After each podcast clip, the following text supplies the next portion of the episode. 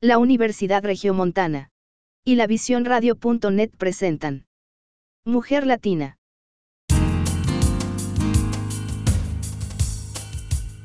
Me da mucho gusto saludarlos, soy Leticia Treviño, bienvenidos a Mujer Latina.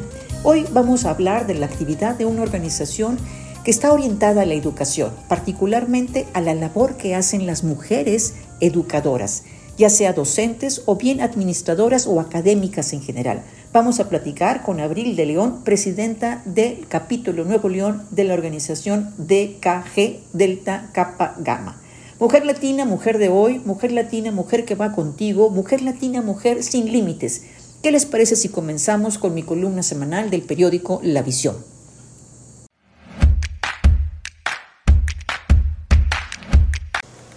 Prepararse para vivir el dolor de las pérdidas. ¿Es posible? Lo que se fue, lo que cambió, lo que perdimos. Puede ser el trabajo, una relación, la muerte, el divorcio, bienes materiales, la salud. Y es que no siempre hay tiempo para anticipar el duelo. De pronto suceden las cosas y lo que nos queda es recuperar el ánimo para salir adelante, buscar la resiliencia y sacar a flote la capacidad para superar el momento difícil. Toda pérdida duele, y no se trata de que no duela, sino de recuperarse del dolor estableciendo otro tipo de significados. Cuando perdemos el trabajo, por ejemplo, hay afectación por lo que se deja, sobre todo cuando no es una decisión personal, es decir, cuando nos despiden. Hay enojo y posiblemente miedo a encontrar algo igual o mejor a lo que se tenía y se puede caer en depresión. Y lo mismo es aplicable a la muerte de los seres queridos o cuando nos vemos la necesidad de emigrar a otros países o cuando se nos notifica de una enfermedad. Recordemos la etapa, las etapas del duelo. Empieza por la negación, sigue la ira, negociación, depresión y finalmente la aceptación. Hay una línea fina entre cada una de estas etapas. Se fluctúa entre ellas en diferentes momentos. Los apegos no ayudan, el sentimiento excesivo de propiedad hacia algo o hacia alguien hace que el desprendimiento sea difícil. Construimos apegos para sentir seguridad, fortaleza, protección. Y es que cuando amamos a alguien o cuando creamos un vínculo intenso con esa persona o con ese elemento de gran significado, nos sentimos dueños de ellos y puede generar angustia de pronto perderlos. Y bueno, un recurso es la tanatología, disciplina que surge a principios del siglo XX que ayuda al bien vivir para un buen morir o un buen adiós ante pérdidas significativas. Los profesionales que la ejercen proporcionan apoyo al paciente que tiene una enfermedad en etapa terminal y a sus familias, o bien a una persona que esté viviendo algún tipo de duelo derivado de pérdidas relevantes. Afortunadamente, cada vez hay más tanatólogos, sobre todo en hospitales o en consulta privada. Es un acompañamiento para dar sentido a la pérdida y poder superarla. En el caso de la muerte, implica prepararse para cerrar círculos de ayuda legal, de reconciliaciones, de despedidas, de dar instrucciones para servicios funerarios. Son momentos difíciles, llenos de desesperanza, de dolor, pero con la ayuda de especialistas, deben llevar a la paz del paciente y de su familia. Leti M., una persona quien sufrió la pérdida de su hijo Juan después de nueve meses del diagnóstico de un cáncer terminal, señaló, somos una familia que salimos adelante con él. Lo más difícil fue cuando supimos que todo se salió de control y ya no había nada que hacer. No lo quise aceptar. Al autorizar sus tratamientos sentía que firmaba su sentencia de muerte. Pero Juan siempre fue muy fuerte. Recibimos ayuda y nos despedimos en paz. Él se fue en paz. Termina la cita. En las enfermedades terminales hay dos decisiones que para algunos son reflejo de la preparación para el buen morir. Uno es la voluntad anticipada y el otro es la eutanasia. Las dos requieren del respaldo legal correspondiente que no en todos los países se tiene. La voluntad anticipada, según la Secretaría de Salud de México, es la decisión que toma una persona de ser sometida o no a tratamientos o procedimientos médicos que pretendan prolongar su vida cuando se encuentre en etapa terminal. y que por razones médicas sea imposible mantenerla de forma natural. De esta forma se protege en todo momento la dignidad de la persona. Respeta el momento natural de la muerte. Favorece la atención paliativa y los cuidados al final de la vida. El énfasis está en el acompañamiento del paciente durante esta etapa de su vida. Es decir, la persona dice, a mí no me van a someter a tratamientos cuando mi enfermedad es terminal y ya no hay nada que hacer. No me van a prolongar una vida forzada. La eutanasia, por su parte, es la acción u omisión que acelera la muerte de un paciente desahuciado con la intención de evitar sufrimientos.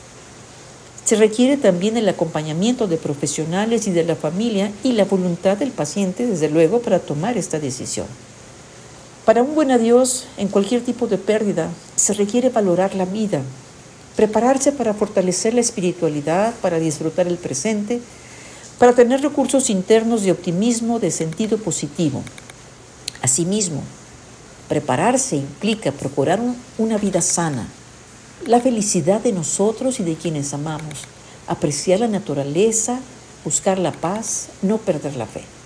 Y hay recursos que nos ayudan para todo esto. La oración, el perdón, el agradecimiento, la meditación, la convivencia familiar, tener guías espirituales, el amor.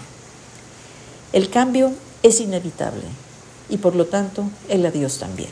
Gracias.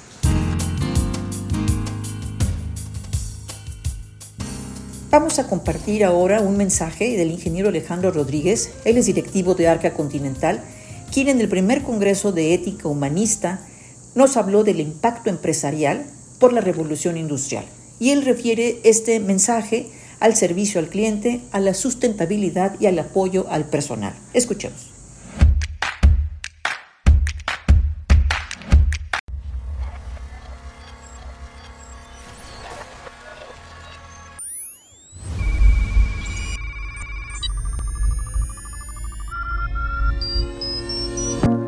Déjenme, platicarle un poquito y compartir la experiencia de cuál es, eh, y me parece muy bonita la, este, pues la pregunta atrás de todo esto, cuál es el impacto entre, entre la gente y esta nueva revolución de industrial, la 4.0, y, y, cómo hacerlo, me gustó lo que dijo Eduardo, partícipe y, que se beneficie de, esos, de esas cosas la gente en lugar de que se sienta como que usada o desplazada.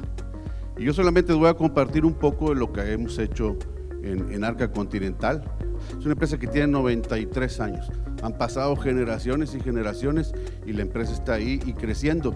¿Qué es lo que puede hacer que una empresa crezca sistemáticamente y se mantenga a través de casi un siglo? Muchos factores, pero uno de ellos, creemos nosotros firmemente, es la parte de la institucionalización. Eso es lo que hace que la calidad se vaya manteniendo en el ciclo de mejora continua.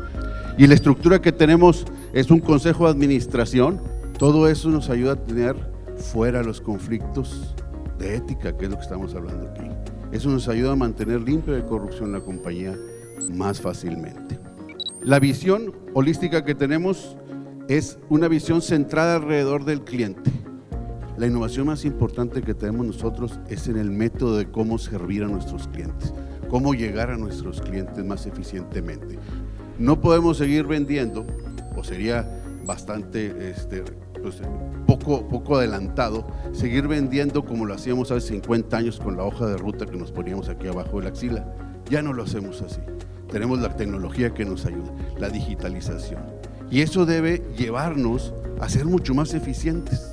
Y la eficiencia tiene que redundar en una mejora para el cliente, para una mejora para el consumidor y finalmente para una mejora para la sociedad.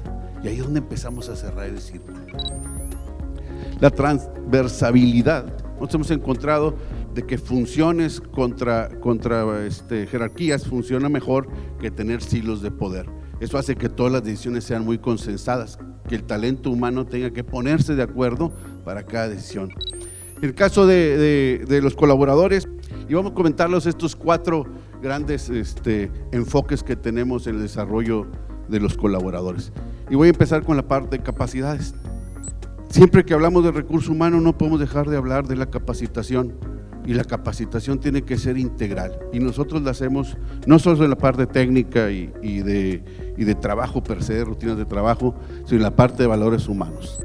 Pero no solo eso, también tenemos la parte social y donde empujamos y, tratamos de invitar a la gente a que se sume en actividades que tengan impacto social en sus comunidades o alrededor de las mismas.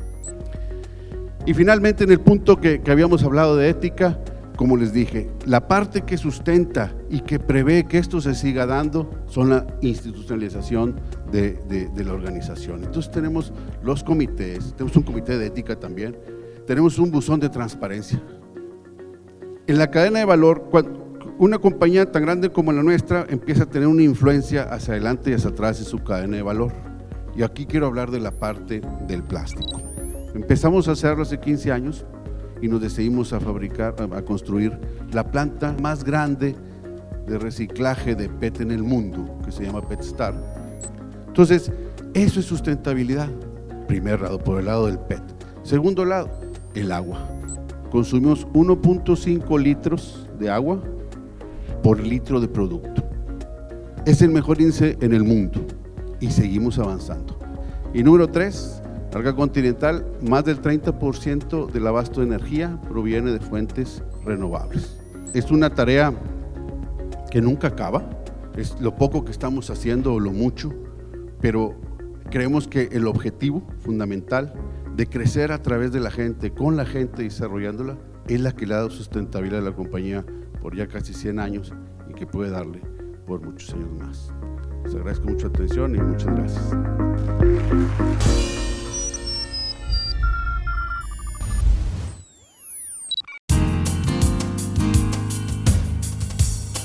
Estamos en Mujer Latina, mujer que va contigo. Hacemos una pausa y continuamos.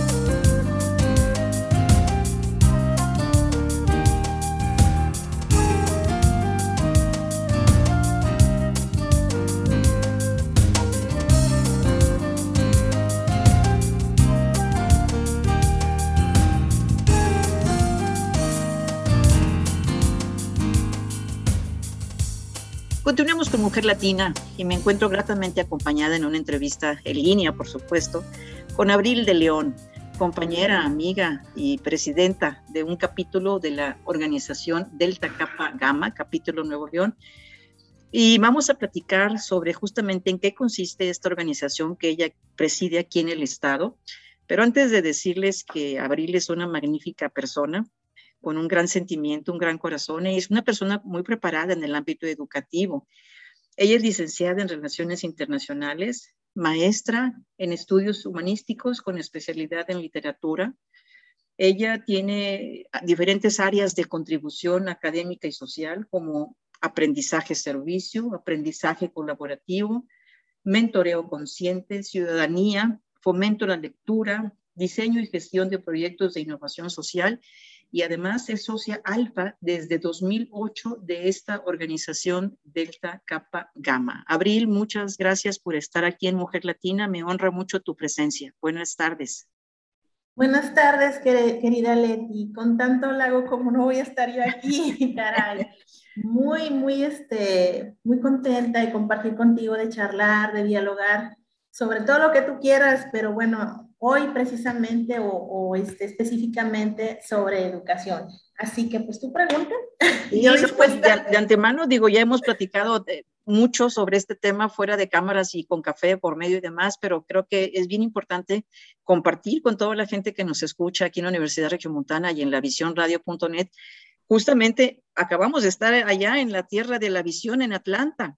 Este, y entonces creo que, que conviene que, que nos platiques ¿Qué es Delta Kappa Gamma? Platícanos qué es, cuál es su historia, cómo se forma, quiénes la componen, en fin, platícanos.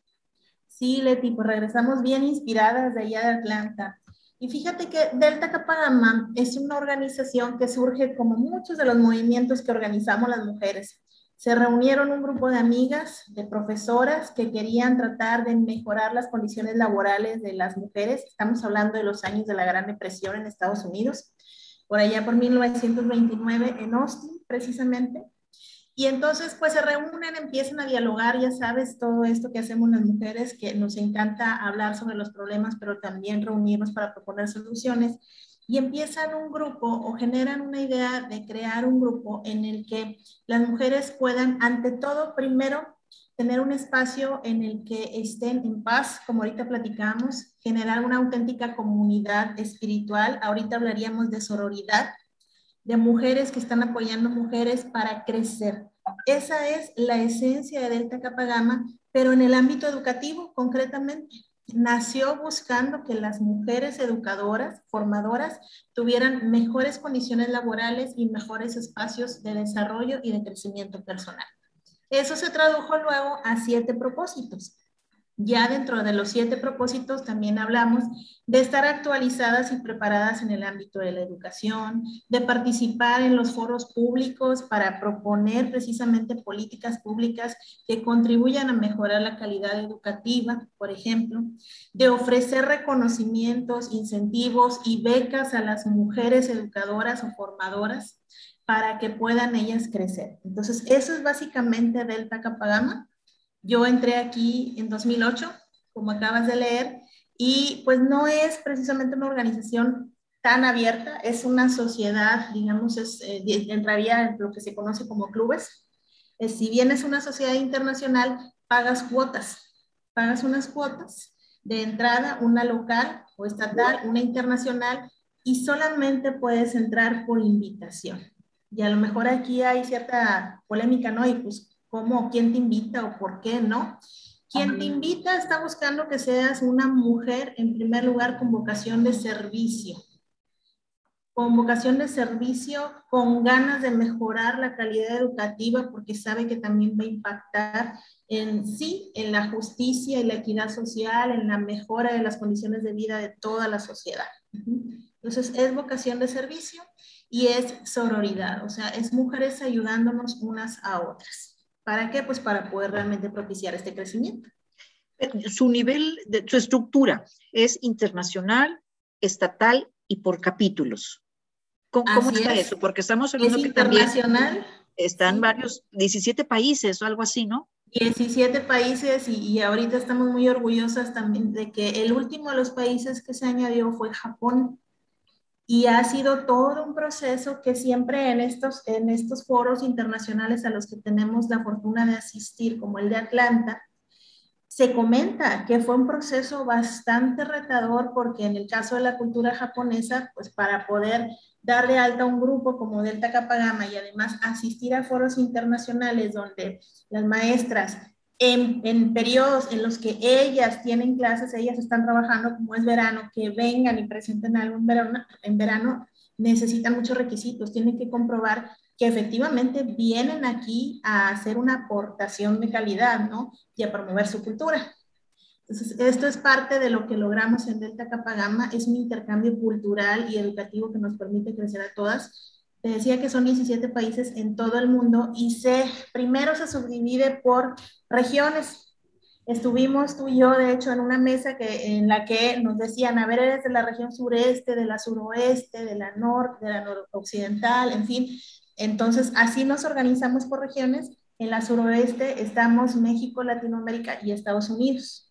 Tenemos además dentro de esta región suroeste, pues que las latinas nos unimos también, hacemos este bloque y tenemos este un eventos, digamos, latinoamericanos. Organizamos nuestro propio evento también, foro latinoamericano, pero participamos juntas en la región suroeste. Después de la región internacional, luego ya viene la región estatal hacia dentro de los países. Ya cada país va conformando un estado y dentro de ese estado puede haber, como nosotros tenemos aquí municipios, pues capítulos. Entonces, el mínimo de integrantes para formar capítulos es de 12. No hay un máximo. Se recomienda 30, pero no hay un máximo. Ya todo depende más bien de nuestra capacidad de comunicación y gestión, porque lo más importante es que todas podamos tener participación, oportunidades y... Eh, esta parte, por ejemplo, en Nuevo León tenemos el, capítulo Nuevo León. ¿Qué otros capítulos tenemos en México?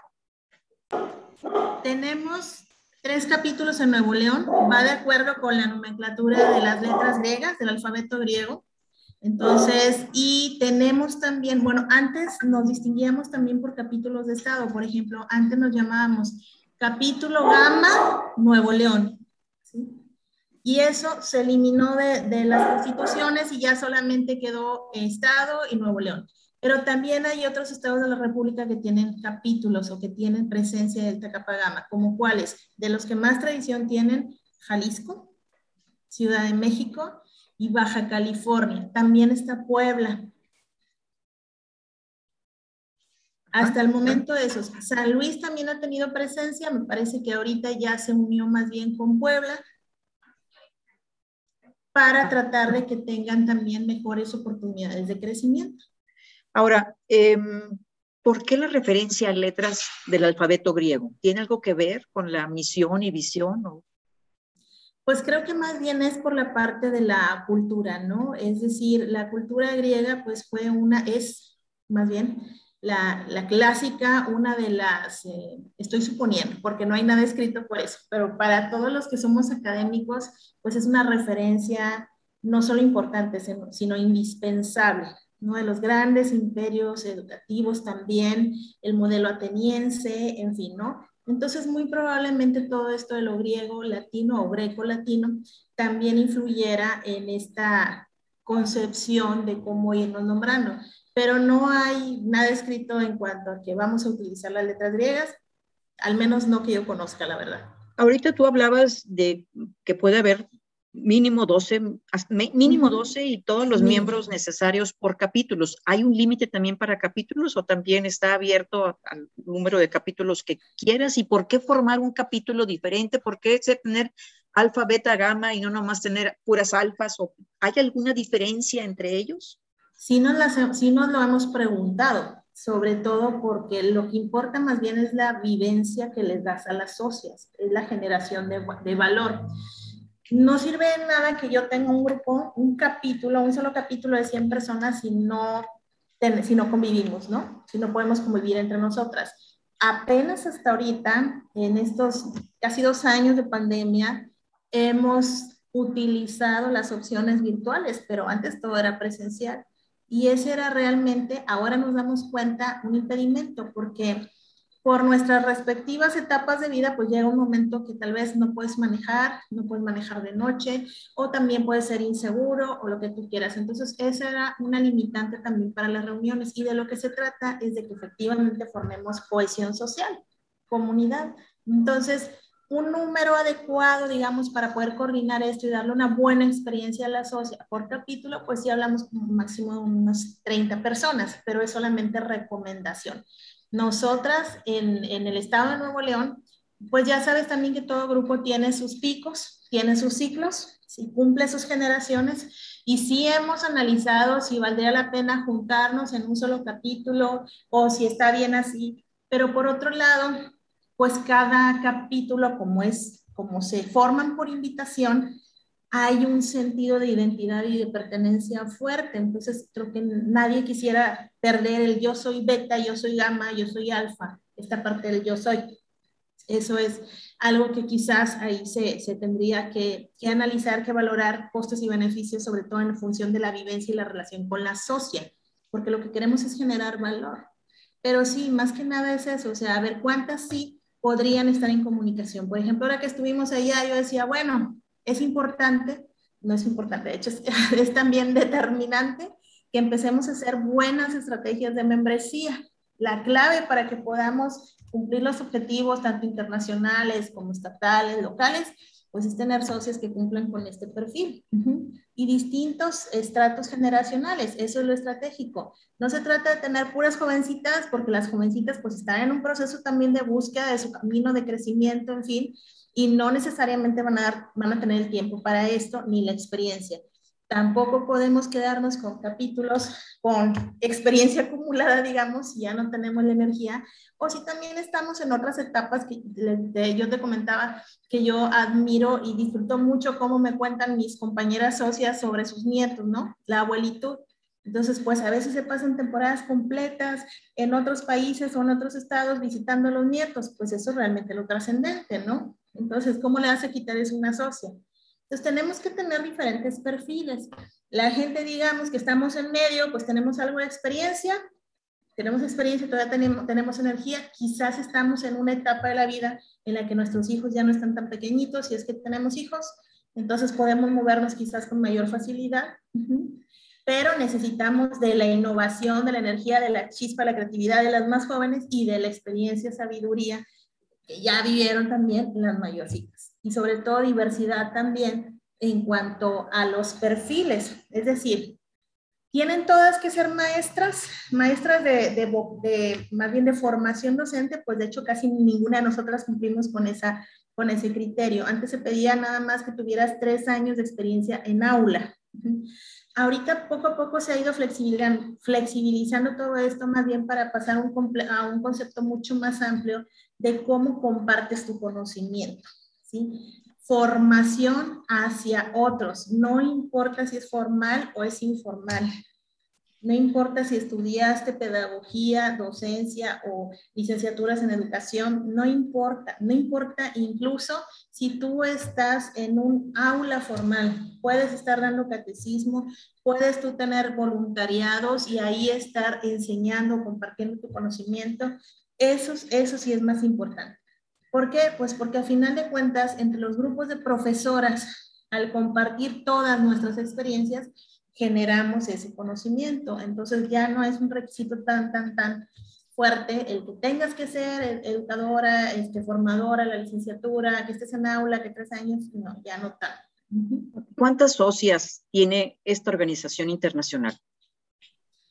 ¿Cuántas a nivel internacional? La verdad no recuerdo, pero sí, eh, cuando nos pasaron los datos de membresía, sí eran arriba de 200 mil socias, ¿no? Más o menos, por todo el mundo.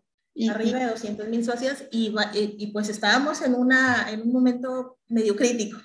¿Y en el capítulo de Nuevo León, cuántas socias tenemos? En el estado de Nuevo León tenemos aproximadamente 65, entre 65 y 68 socias considerando socias que em, las consideramos como, digamos, honorarias, ¿no? O que están también en receso.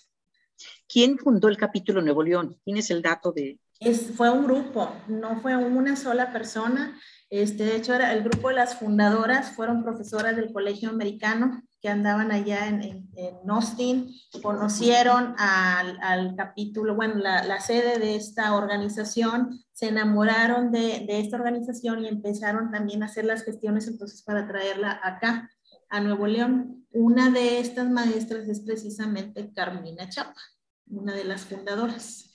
Este, por eso, de hecho, todas recurrimos este, a la maestra Carmina Chapa, igual con muchísimo respeto para este, tener siempre los símbolos identitarios, los protocolos, en fin. Otra de estas maestras fundadoras fue la maestra María Belia Montemayor, que ahorita ya no está activa en nuestra sociedad, pero de hecho ella fue la que me invitó y ella era la parlamentaria prácticamente de, este grupo, ¿no? La que nos, nos traía así en línea con todos los protocolos. Sí, Abril, vamos a hacer una pausa. Sí, vamos a hacer una pausa este, y regresamos y si no tienes inconveniente, vamos a abordar el tema justamente del capítulo Nuevo León. O sea, acabas de asumir la presidencia de Delta Kappa Gamma Capítulo Nuevo León y pues queremos que nos compartas qué actividades tienes proyectadas realizar. Hacemos una pausa y regresamos.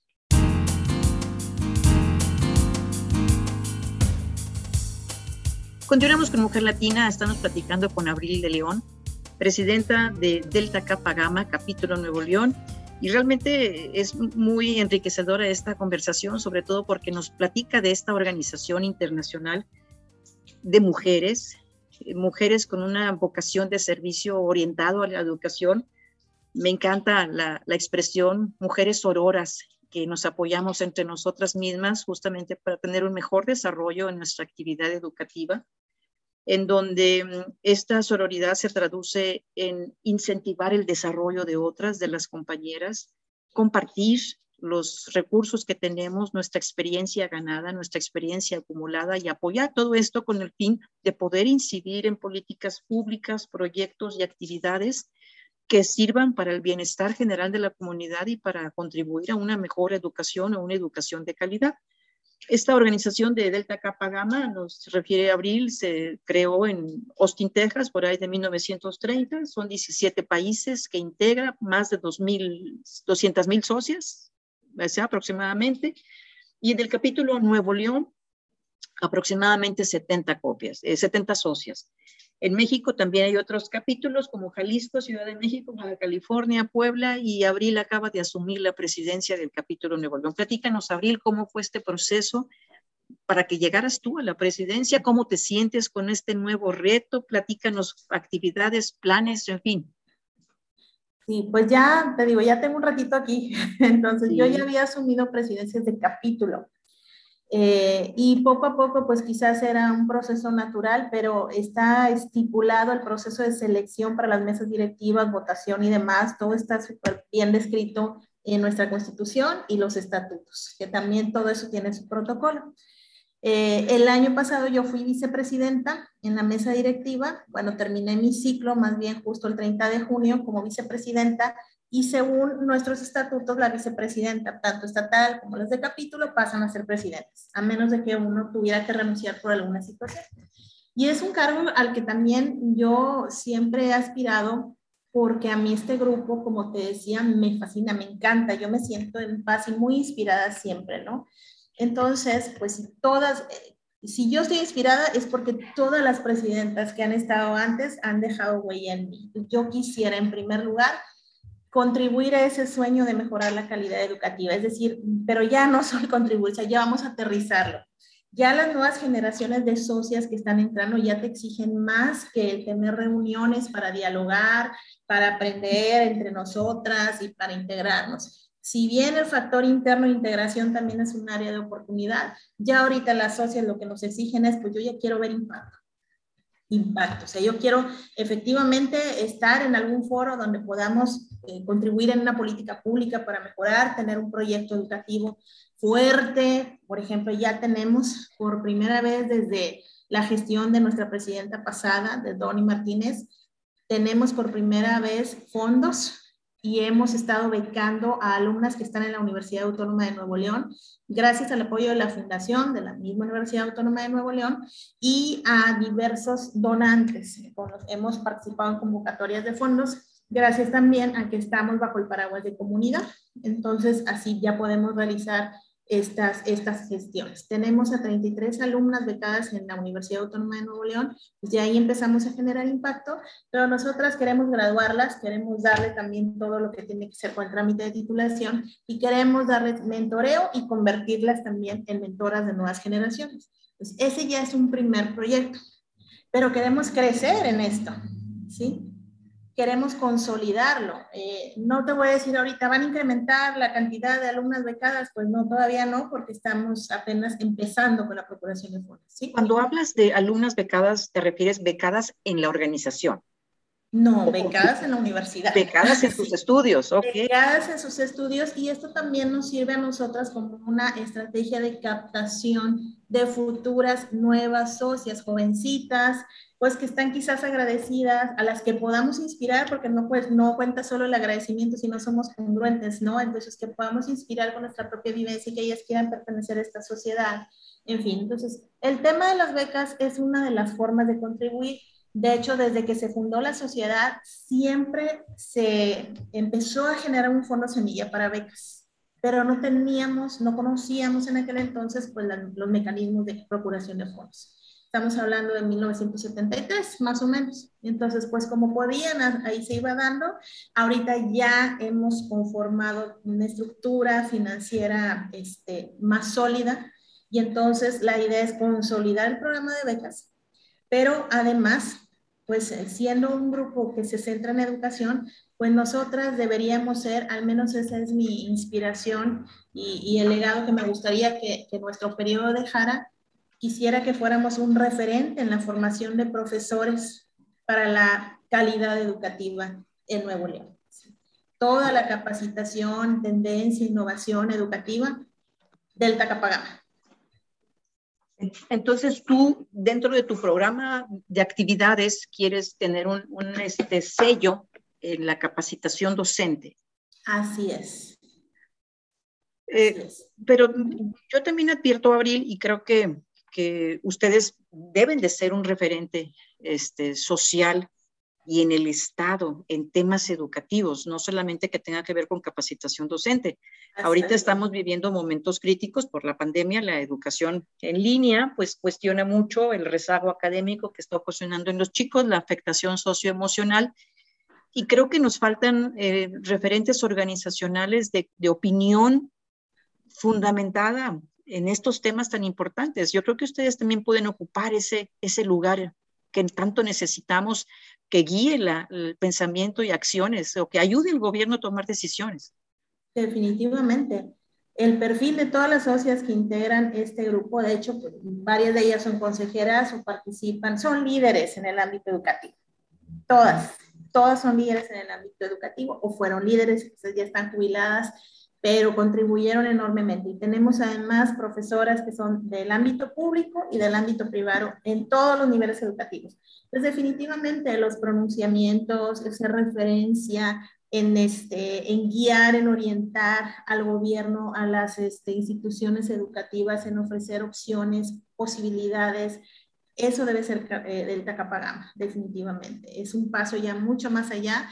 Digo, no solamente se trata de ofrecer becas, sino de dar seguimiento también a esas becas, de convertir, este, de identificar y, llevar de la mano hasta que florezca el talento que tenemos aquí también, pero en el ámbito de la participación pública, como uno de los propósitos de la sociedad, pues sí, queremos tener este, una oportunidad de participar en todos los foros públicos, sé que la podemos tener, no solo la vamos a tener, sino sé que vamos a convertirnos también en ese referente de la mano con otras organizaciones e impulsar, ahora sí, que realmente en, en, Nuevo León la brecha educativa se erradique.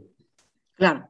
Eh, ahora, ahorita tú mm, en el bloque anterior hablabas de la riqueza que existe al convivir personas con perfiles diferentes en edad, en experiencia, en fin. Entonces, creo que también uno de tus objetivos va a ser incrementar la membresía involucrar a, jóvenes este, de las diferentes universidades para que se integren a Delta, Delta Capagama. Cantidad y calidad en la membresía, así es. Cantidad y calidad, te decía, eh, si queremos, para que todo funcione, tenemos que ser una verdadera comunidad. Entonces, los perfiles de las personas a las que nosotras invitamos no es que, ay, es que como estamos este, ya empezando a bajar en membresía, ahora le voy a invitar a todo el mundo lo único que me va a importar es que paguen la cuota, por ejemplo. No. O sea, en realidad, más que pagar la cuota, pues tenemos que cumplir con ese requisito. Lo que se requiere es ese talento, esa participación, ese involucramiento, ese compartir saberes, conocimientos.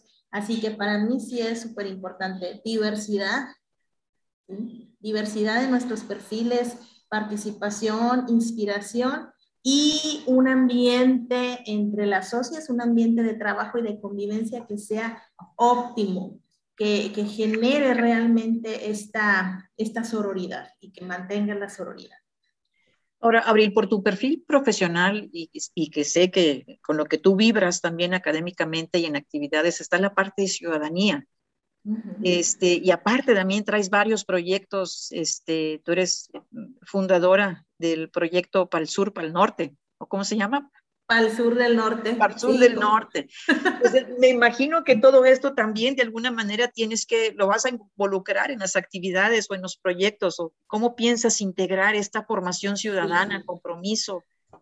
Si las socias, bueno, yo tengo que convencer a las socias. sí. No creo que batalles. No, no creo que batalles, tal vez. Porque además es un proyecto muy noble.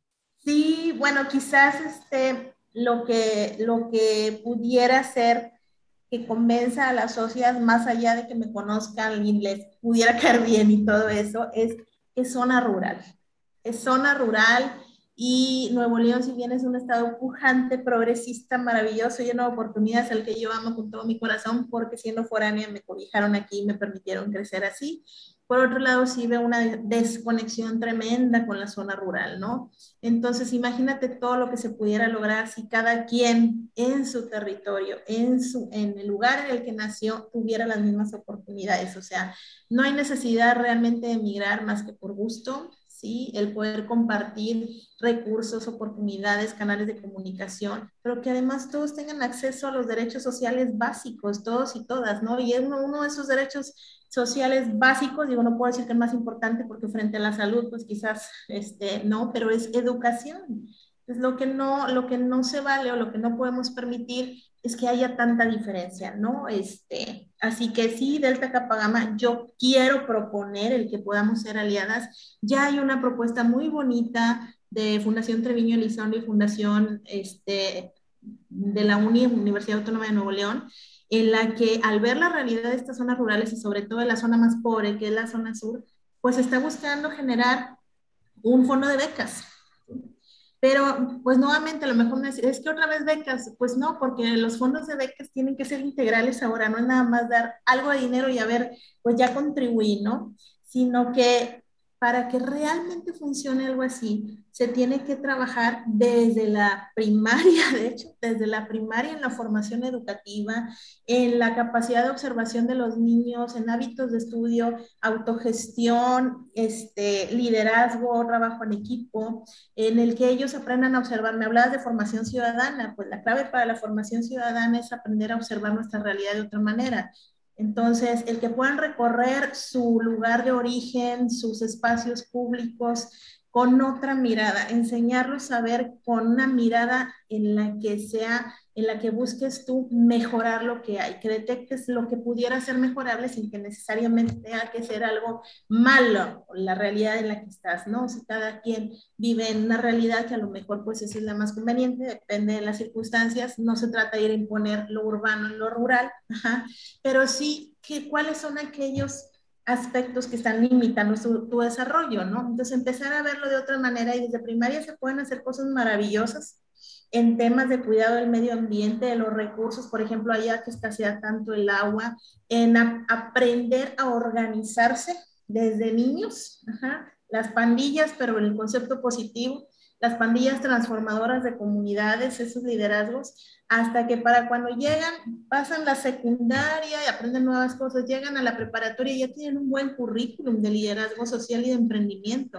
Eso nadie lo trabaja, excepto la educación privada. Eso no existe en la zona rural.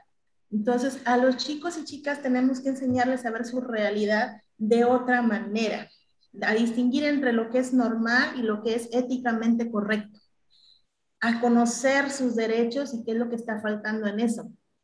¿Cómo poder entonces tener todos y todas el acceso a esos derechos? A exigir sin sin, gritar, sin violentar, pero sí exigir finalmente, pues son tus derechos, a ponerte en el mapa de buena manera, ¿no? Entonces ya para cuando uno llega, eso implica todo un seguimiento. El seguimiento es la parte más importante de un programa de becas en realidad. Es un proceso de seguimiento, de mentoreo, de formación, hasta que ya llegas tú con, aquí tienes todo este abanico de convocatorias de becas. Y ahora sí, quien quiere participar, aplicar, ya tiene una buena base. Quien no, quien dice, no, yo prefiero quedarme aquí, yo prefiero vivir de esta manera, yo prefiero formar una familia, yo prefiero lo que sea, o sea, no tiene esa fuerza que salirte de ahí ni estudiar una universidad, eso no, cada quien tiene su camino. Lo que pretendemos hacer, tanto para el sur del norte, como sería la filosofía que yo buscaría también en Delta Capagama, es que todos tengan la oportunidad, todos y todas tengan la oportunidad de elegir cómo vivir. Es elegir, es tener opciones. Ya lo demás, pues es otra cosa, pero no que no tengas opciones, porque naciste en determinado lugar. Eso es lo que no se va a hacer. Muy bien. Abril, vamos una pausa y al regresar me gustaría que me platicaras qué fueron a hacer Atlanta, en qué consistió ese taller de liderazgo. Hacemos una pausa y regresamos.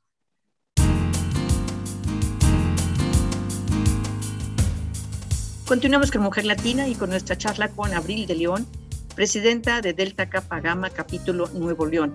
Abril, acaban de llegar eh, tú y algunas compañeras de tu mesa directiva estatal, acaban de llegar de un entrenamiento en Atlanta. Platícanos en qué consistió. Es un entrenamiento precisamente para mesas directivas. Debo también hacer énfasis en que ahora sí la organización internacional sí se preocupó por facilitar que todas las socias pudiéramos asistir. O sea, nos ayudaron muchísimo en términos económicos para poder llegar allá. Y al estar allá se trataba básicamente de asegurarnos de que todas conocíamos realmente nuestra organización, nuestra función, conocer la constitución, conocer los estatutos identificar nuestro perfil, nos, nos imprimieron también nuestros datos sobre membresía también y que pudiésemos, un intercambio de experiencias, un networking, de hecho creo que lo primero que nos llamó la atención es que tú llegas y desde que te sientas te dan una oportunidad de que hagas networking y todo el mundo empieza a, repartirte a repartir tarjetitas. Entonces, pues tú ahí empiezas a conocer a las socias, eh, de mesas directivas de todas las regiones, de todo el mundo, se esperaría que, que, este, de todo el mundo, y empiezas a, a, ver, bueno, posibilidades de interacción y posibilidades de proyectos conjuntos. Por ejemplo, nosotras que batallamos con el inglés, algunas de las latinas que batallamos con el inglés, este, que pues siempre se está pidiendo que se haga traducción, bueno, pues a lo mejor más que, que nos estén traduciendo, proponíamos generar clubes de conversación entre todas nosotras y bueno, pues ahí hay una oportunidad.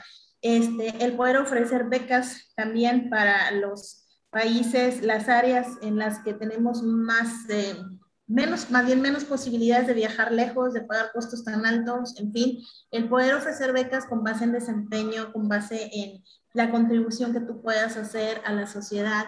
Entonces es una excelente oportunidad para, en primer lugar, conocernos, para atender puentes, para erradicar, este, ir borrando ciertos prejuicios también que tenemos de una región, de otra región, entre países, en fin. La verdad es que allá se olvida absolutamente todo. Todas te reciben, te cobijan con un cariño, te cuidan. Este, no importa si hablas o no hablas el mismo idioma, parece diccionario, pero nos damos todas a entender, te dan siempre los recursos y más bien lo que importa es la actitud que tengas para convivir y aprender. Eh, te separaban también de acuerdo a tus funciones, roles y funciones, y entonces te iban explicando qué es lo, en qué aspectos tenías que centrar, qué es lo que tenías que cuidar, cómo motivar y mantener la motivación de las socios, esta parte de la generación de valor, pues ya no basta nada más conjuntarte y tomar cafecito, ¿no? Y que pues son mis amigas y nos queremos mucho, ¿no? Hay demasiadas cosas que hacer en el mundo como para nada más hacer eso, pero también son necesarios los cafecitos, también son necesarios. Es esa oportunidad nada más de desahogarte un ratito, este, pero realmente me pareció un taller súper provechoso para entender, en primer lugar, para entender el alcance de la sociedad. Cuando tú estás lejos y te invita tu amiga, no, oye, ven, este, conoce esta organización, no, pues nos juntamos este, tres veces, en un semestre, no una vez al mes nos juntamos y que la posada y que no sé qué, nada que ver que si tú asistes a una conferencia internacional y a un taller de liderazgo de mesas directivas como este, nada que ver, sí es un trabajo bastante bien acotado, eh, te das cuenta de los perfiles de socias que, que tenemos que son realmente wow, PhD, mínimo, sí, muchísima experiencia, nuevamente en todos los niveles, tanto el sector público como el sector privado de la educación, y desde lo que es maternal hasta las universidades. Desde que aprendes, aprendes, pero además sales inspiradísima queriendo traerte un montón de proyectos para acá este, y hacer las vinculaciones. Ahorita estamos bien motivadas porque nos queremos ir a Finlandia. ¿Qué va a haber en Finlandia? Finlandia en 2023 tenemos dos años para ir este, juntando dinerito y experiencias, incluso puedes participar con ponencias, hay opciones de publicaciones, esto es súper importante porque ninguna organización que se precie de tener una causa social, pues puede trabajar sin divulgar conocimiento, sin contribuir a esta divulgación del conocimiento. Entonces sí tenemos espacios de publicaciones arbitradas y no arbitradas también, o sea, para quien quiere compartir algo que es más bien este, como generar experiencias, o frente a quien es más académica y pues si hay un comité y te revisan absolutamente todo, en fin, ¿no? Imagínate tener las publicaciones de todo el mundo en, en los temas de educación de, de, vanguardia, pues tú vas y, y, revisas el boletín, este, el journal más bien, donde tú puedes encontrar muy buenas ideas, muy buenas ideas para aplicar en el ámbito educativo en el que estás. Sí, yo te pidiera que en tres palabras me dijera las, las, aportaciones principales o los temas principales de este taller de liderazgo, ¿cuáles serían esas, esos valores? En primer lugar, yo diría que integración. Integración. Segundo, generación de valor. Y tercero, membresía. O sea, integración, generación de valor y, membresía. Ajá. La parte de la membresía tiene que ver con lo que platicábamos hace rato de la diversidad en los perfiles, o sea, incrementar esa membresía en función a diferentes perfiles.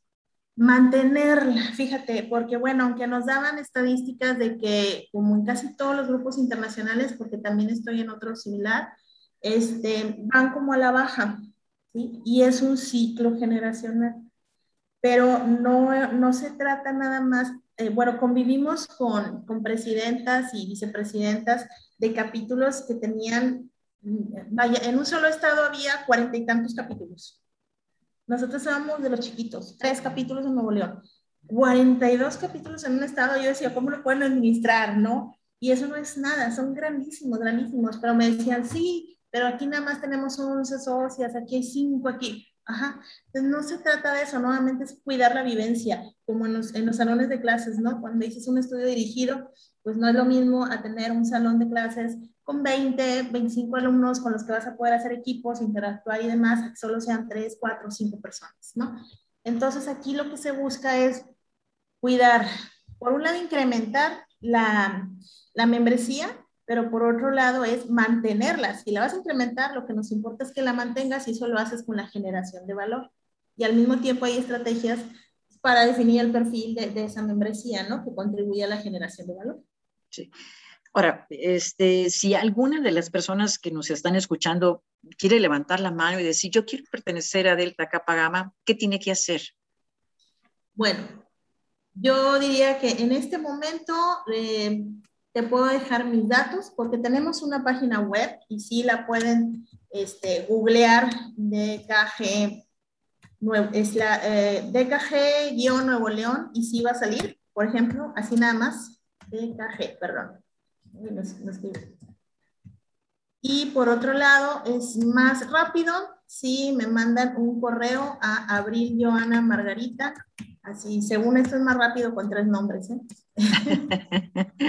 Email, me lo pueden mandar ahí y entonces pues ya podemos tener una charla, una sesión como de inducción para mostrarles todo lo que hay y si realmente sería de interés para estas socias, si tendría el tiempo, la disponibilidad, porque como te decía, no se trata nada más de, de que, bueno, pues únete y paga las, las cuotas y ya, no, sino de trabajar. Claro. trabajar, participar. Claro, ahora, este, como te decía al inicio, este programa también se transmite a través de la visión en Atlanta. Tuviste la oportunidad de conocer la ciudad, ¿qué te pareció? Hermosa, hermosa, eficiente, sostenible.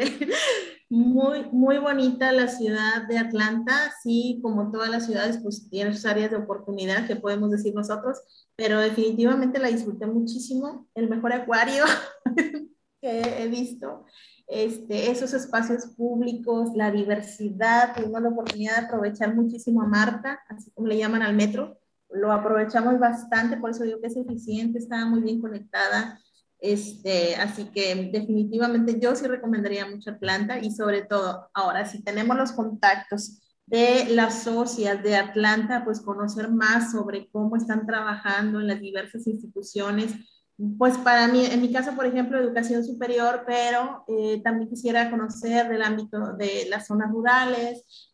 Hay socios que están trabajando, te digo, en los niveles básicos, entonces el poder visitar, me encantaría poder hacer un recorrido este, centrado en, la educación, en esas instituciones educativas y conocer cuáles son sus estrategias y todo. Muy creo que se pudiera ser una buena propuesta de tours, de recorridos para Delta que pagamos.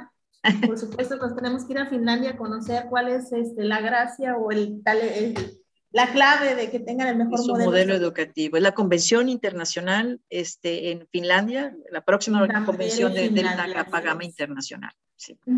Abril, pues te agradezco muchísimo que nos hayas regalado estos minutos de tu tiempo. Creo que este, hay mucho que hacer, tienes un reto muy grande, pero sé que, que no estás sola, que cuentas con un equipo en tu mesa directiva y aparte socias bien comprometidas, porque como tú señalaste, el perfil de todas las socias de la organización es una vocación de servicio grande y un compromiso y vocación también es a mejorar la, la, educación de calidad. Y sabes que me, me, me, gustó mucho que dijeras tres palabras en esta conversación, entre, bueno, tres significativas palabras. Buscar impacto, inspiración y acompañamiento. Creo que son tres este, palabras que, que pueden reflejar toda una estrategia a seguir para poder incidir en una mejor educación en todo el país a través del ejercicio profesional de las mujeres educadoras. Sí, fíjate que para mí el acompañamiento es un regalo. Al final de cuentas, el acompañamiento tiene que ver con la voluntad de dedicarle tiempo a otro. Entonces, ¿qué mayor muestra de amor, de compasión, de gratitud hacia el mundo en sí que dedicar tu tiempo? Si tiempo es lo que supuestamente ninguno de nosotros tenemos, o así lo hemos entendido, para mí el tiempo es una decisión, tú decides a qué le das prioridad, yo priorizo Delta porque es para mí trascendencia, ¿sí? Entonces yo estoy dispuesta a dedicarle tiempo a un niño, una niña, una señora, un señor, y ese es, esa es mi forma de contribuir al mundo. Y eso te ofrece Delta Capagama. Eso es el mentoreo, ese es el acompañamiento, ese es el seguimiento. Y que seas también un modelo inspirador para otras personas y yo creo que ya lo eres tú. Pues muchísimas gracias. Este, voy a repetir tu correo electrónico para quien quiera buscarte, para poder ampliar la información de Delta Kappa Gamma o para poder este, integrarse. Abril, Joana, Joana con J, Joana Margarita, todo seguido, arroba gmail.com. Gracias, Leti. Y te pongo, no sé si se pueda, este es el sitio de DKG Nuevo León. Ok. https slash slash www.dkg guion corto guion medio, perdón, nl.org. Y ahí también hay un botón de contacto, ese me llega directamente a mí. Muy bien. Pues muchas gracias por esta entrevista. Este, luego te comparto la fecha en que se va a transmitir. Y pues ya sabes que Mujer Latina es un espacio desde ya para eh, Decta Capagama, capítulo Nuevo León. Considéralo tuyo para cuando quieras compartir los proyectos o actividades que se realicen a través de esta organización. Pues mil gracias a ti, y de hecho viene muy ad hoc Mujer Latina porque nos toca organizar el foro latinoamericano. Excelente. Así que aquí estaremos. Por supuesto, cuenta con ello. Gracias, Abril, que estés bien. Hasta pronto, Leti. Hasta luego. Gracias.